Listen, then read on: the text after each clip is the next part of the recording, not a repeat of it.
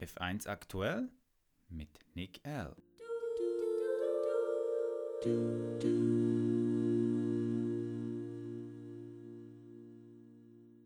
Es geht wieder los.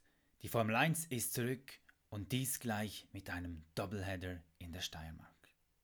Mit diesen Worten begrüße ich Sie alle ganz herzlich, liebe Formel 1-Freunde, zum heutigen Podcast. Gleich vorweg, ob es richtig oder falsch ist, dass die Formel 1 jetzt wieder fährt, darüber lässt sich natürlich streiten. Auf jeden Fall, die Entscheidung ist gefallen, die Formel 1 wird fahren ab diesem Wochenende. Darum wollen wir die Favoritenrolle in dieser Folge heute klären und wir blicken noch einmal zurück, jetzt gleich am Anfang, auf das letztjährige Rennen. Huh, da muss man noch mal tief durchschnaufen. Was war das letztes Jahr für ein unglaubliches Rennen? Leclerc holte die Pole Position, Verstappen war auf 2.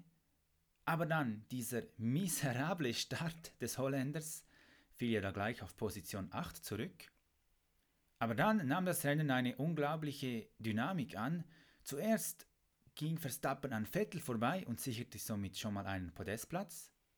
Dann schnappte er sich auch noch Valtteri Bottas, ging auf 2 und die Holländer natürlich völlig aus dem Häuschen. Es waren sehr, sehr viele neben der Strecke. Und dann am Schluss das Duell in den letzten Runden gegen Charles Leclerc, wo er sich dann recht brutal durchsetzte. Man hatte ja die Angst, die Formel 1-Kommissäre könnten hier noch eine Strafe absetzen, aber sie haben sich natürlich dann wahrscheinlich auch wegen dem Druck der vielen holländischen Fans vor Ort nicht dazu entschieden. Aber dafür wieder echtes Racing erlaubt. Und ja, man hat es dann in Silverstone gesehen.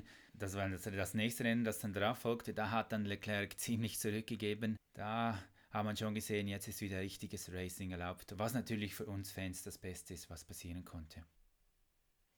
Die Favoriten für diese Saison. Normal wäre es natürlich wieder Mercedes gewesen. Jetzt vielleicht durch die Pause hat sich vielleicht ein bisschen was getan. Meine Ferrari hat bei den Tests nicht wirklich überzeugt. Die sollen auch jetzt noch Probleme haben.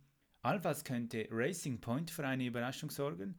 Ob es allerdings gleich reicht, um den Anschluss an die Top-Teams zu finden, daran darf natürlich bezweifelt werden. Und dann ist natürlich auch noch die Frage, was machen die ganzen Fahrer, die jetzt bereits einen Platz in einem anderen Team in der nächsten Saison haben, also zum Beispiel Ricardo oder Carlos Sainz. Die zwei Fahrer sind natürlich zu großem fähig, haben das auch schon in der Vergangenheit bewiesen und man darf gespannt sein, ob sie vielleicht diese Saison schon wieder ein Ausrufezeichen setzen können. In diesem Sinn möchte ich mich bei euch allen ganz herzlich bedanken für die Aufmerksamkeit. Freuen wir uns auf den doppelten Auftakt in Spielberg. Der A1-Ring war schon immer ein Garant für tolle Rennen und ich bin überzeugt, es wird auch in diesem Jahr wieder legendär werden. Do, do, do,